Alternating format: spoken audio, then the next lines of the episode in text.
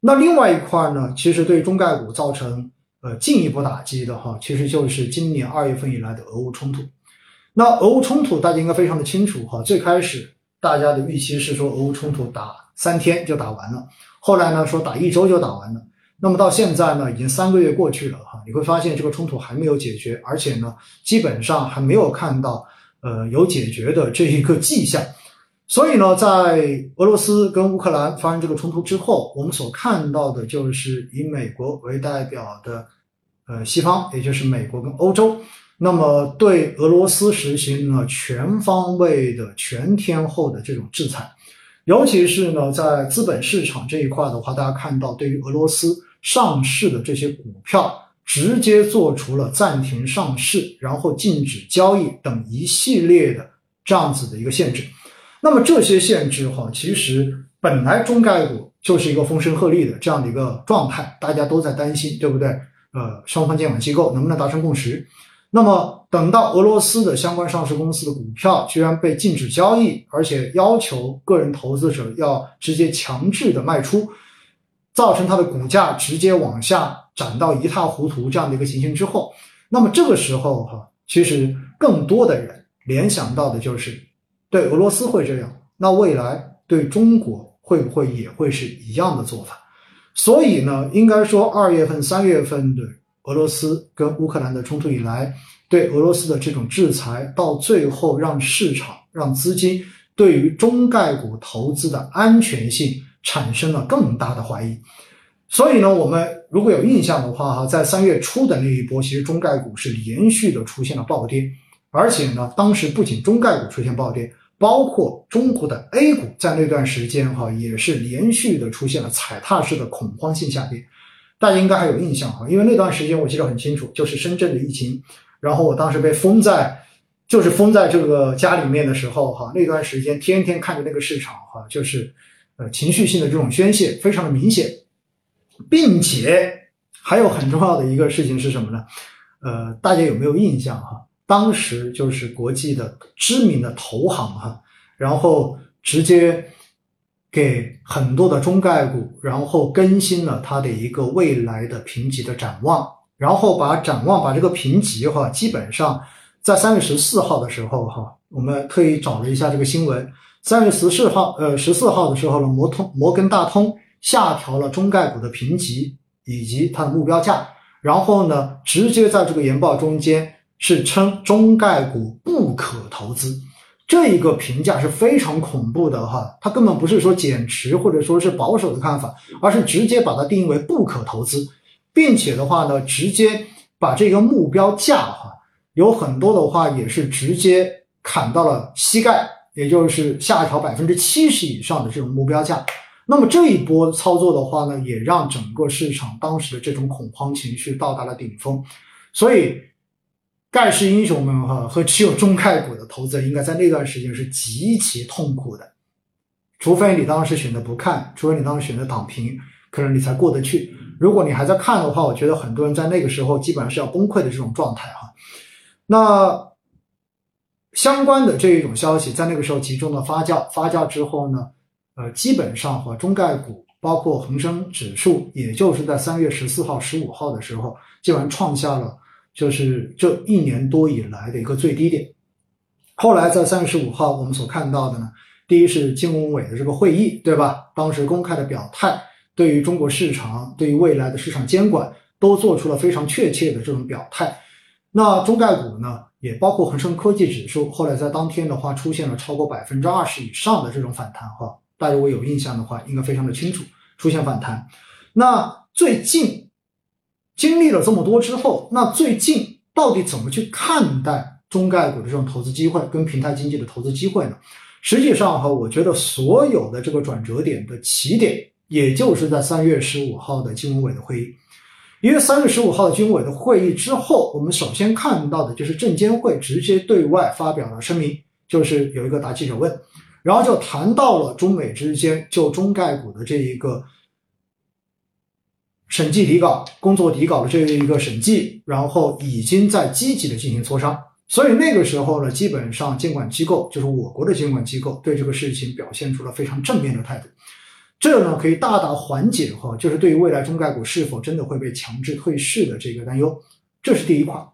然后第二块的话呢，也就是在当时呃。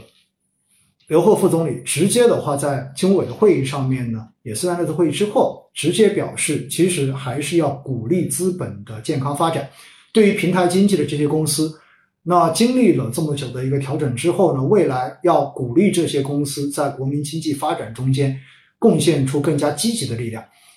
既有红灯，也有绿灯，对不对？有红绿灯，特别强调了这一点。所以呢，当时的这个会议中间，基本上就体现出了两个方面的一个积极因素。第一，对于平台经纪公司的政策调控，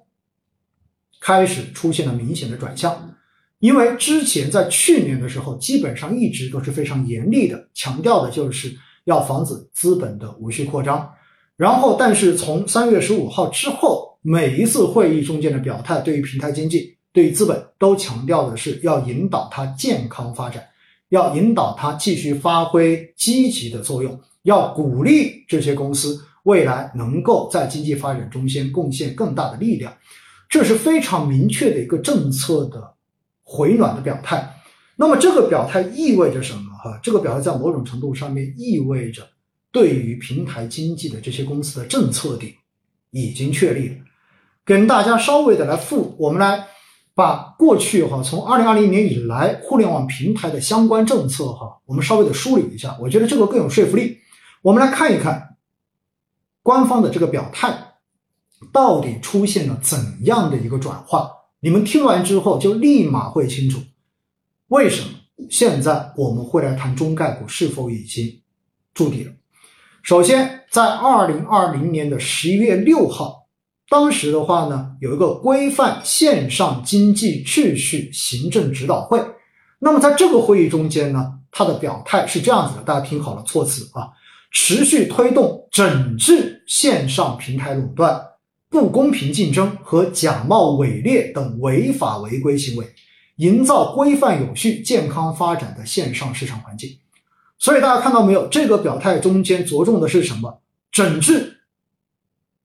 这两个字是最主要的表态。这是在二零二零年的十一月六号。如果大家回顾一下。当时这个时间之前所发生的事情，大家还有印象吗？当时发生了什么？蚂蚁上市，然后被叫停。所以的话呢，这是当时这一波反垄断的一个对于平台经济、线上经济的一个整治的开端。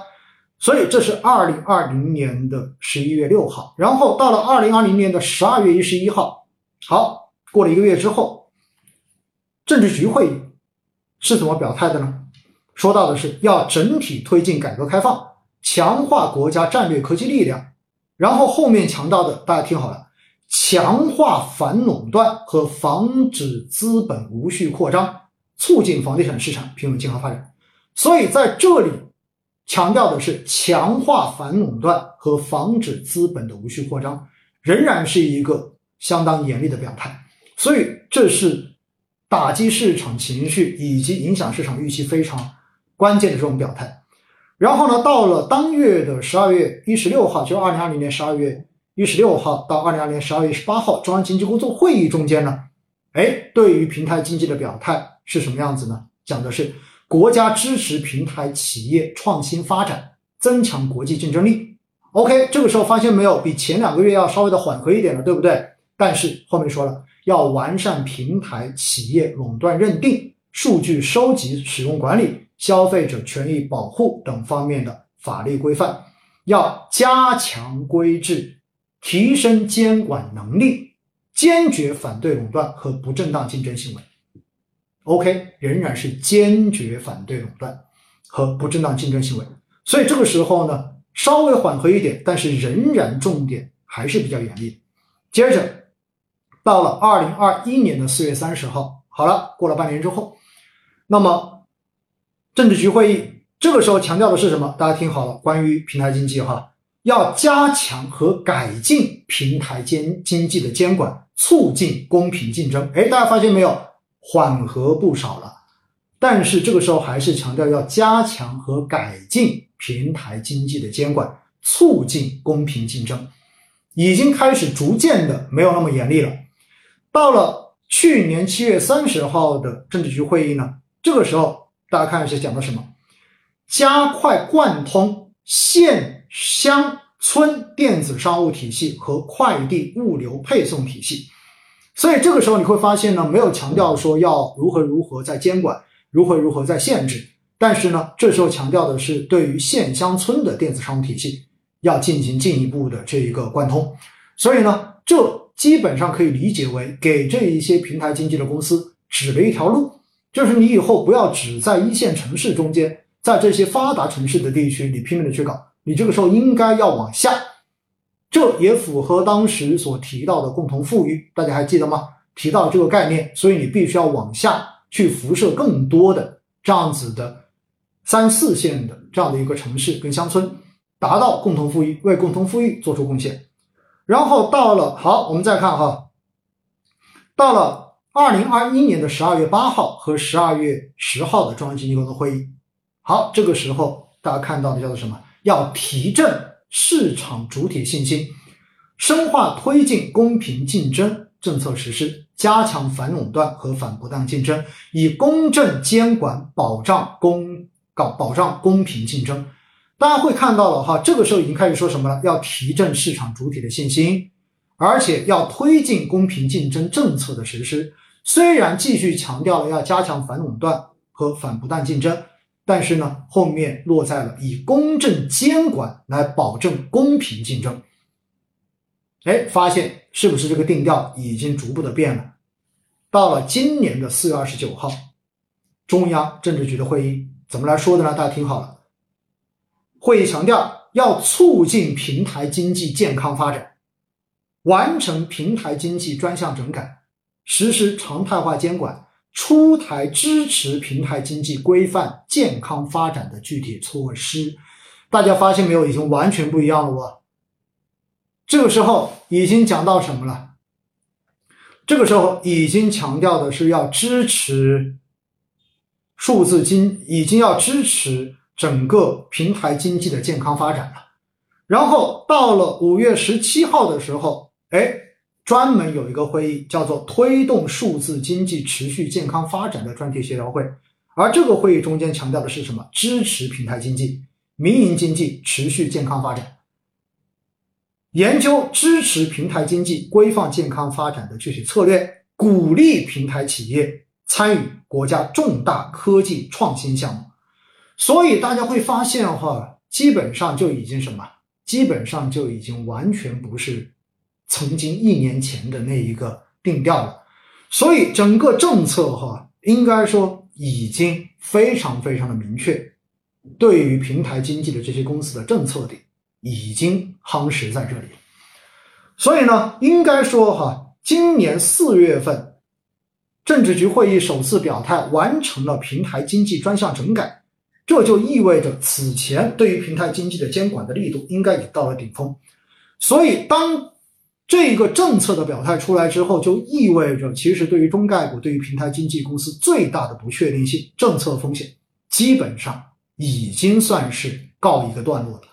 所以呢，针对中概股本身最大的两个风险嘛，第一个就是政策调整风险，而第二个是什么？第二个就是中美之间博弈的这个风险。所以现在其实对于中概股、对于平台经济的公司，也许我们最要关注的就是中美之间。能否就这一个会计底稿的审计工作，然后达成共识？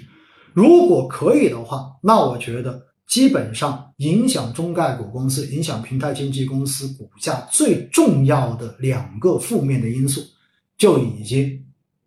彻底的可以说解决了。那解决之后，接下来可能要要去看的是什么？要去看的就是经过了这么。长时间的这种股价的下调之后，那么在整个经济受疫情的拖累影响的情况之下，这些中概股的公司、这些平台经纪公司的盈利什么时候能够真正的出现正面的这种反转？我们知道呢，在过去的这半年到一年时间中间，我们听的最多的就是大厂的裁员，对不对？网络上面炒得沸沸扬扬的。所以的话呢，确实和现在整个的环境相比几年前的那个环境，对于这些平台经纪公司来说的话，肯定不可同日而语。原因也很简单，因为毕竟调整完之后，其实现在对于这些平台经纪公司也意味着以前靠烧钱、靠垄断地位，然后通过烧钱砸钱来消灭竞争对手的这种做法，基本上在未来。肯定是没办法继续了，所以在这样的情况之下，这些平台经济的公司，这些大的互联网企业，能否在新的这种竞争环境中间、新的这种格局之下来找到新的盈利模式，这可能是未来决定它到底能够回到多高的一个根本性的驱动力。之前所说到的政策的调整，也包括现在。我们所要关注的中美之间博弈的这个情况，其实这一些的话呢，都只是在外部所影响大家情绪，或者说制约整一个心境跟行情的这样的一些因素。最终，目前的这种估值，应该说从数字上面来看的话，相比一年前，相比之前，它的估值水平已经低了非常非常多了。如果还按照曾经的那个估值模型来看的话，现在的估值绝对是低的。但是，是不是未来仍然还可以按照之前的这个估值模型来进行套用？还是说，因为相关公司的这个竞争环境出现了变化，它的盈利结构出现了变化，它未来的增长的预期有可能达不到曾经的那个高度了？所以本身它的一个合理的估值就要往下调一到两个数量级，因此哈，我觉得其实对于中概股、对平台经济的公司的话呢，就是现在估值确实便宜，另外政策点确实到了，然后中美之间的这个博弈有可能关于外国公司问责法、关于这个会计底稿就是工作底稿的这个审计，有可能未来也能达成一个妥协，但是。在这样子的前提之下，相关公司的股价应该说一定在未来大概率哈，也不敢说一定啊，大概率应该会出现明显的回暖跟回升，但是它能不能回到一年半以前的那个高度，这是我们需要仔细去花时间考量的。